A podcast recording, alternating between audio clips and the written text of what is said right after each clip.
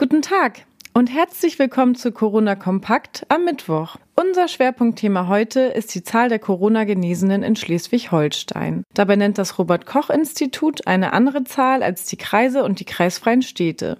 Nur woran liegt das? Bei den rund 1400 Genesenen Schleswig-Holstein laut Robert-Koch-Institut handelt es sich um eine grobe Schätzung. Das RKI geht vom Beginn der Erkrankung oder dem Meldedatum aus und rechnet die durchschnittliche Erkrankungsdauer hinzu. Ist der Betroffene dann nicht als verstorben gemeldet, gilt er als genesen. Das Vorgehen der Kreise und kreisfreien Städte ist hingegen anders. Jede nachgewiesene Infektion wird vom zuständigen Gesundheitsamt nachverfolgt. Die Corona-Patienten werden regelmäßig zu Hause angerufen und zählen erst als genesen, wenn sie gesund geschrieben worden bzw. die Quarantänezeit vorbei ist. Mit Ausnahme vom Kreis Ostholstein und dem Kreis Herzogtum Lauenburg melden alle anderen Kreise und kreisfreien Städte täglich die aktuell bekannte Zahl ihrer genesenen Einwohner. Das sind aktuell in der Summe 863 genesene Schleswig-Holsteiner. Unser Fazit, die Zahl des RKI ist nur eine grobe Schätzung und damit zu optimistisch, während die offiziellen Zahlen der Kreise und kreisfreien Städte, auf die sich auch die Kieler Nachrichten berufen, durch die zwei fehlenden Kreise leider nicht ganz vollständig ist. Dann haben wir noch eine Nachricht aus Kiel.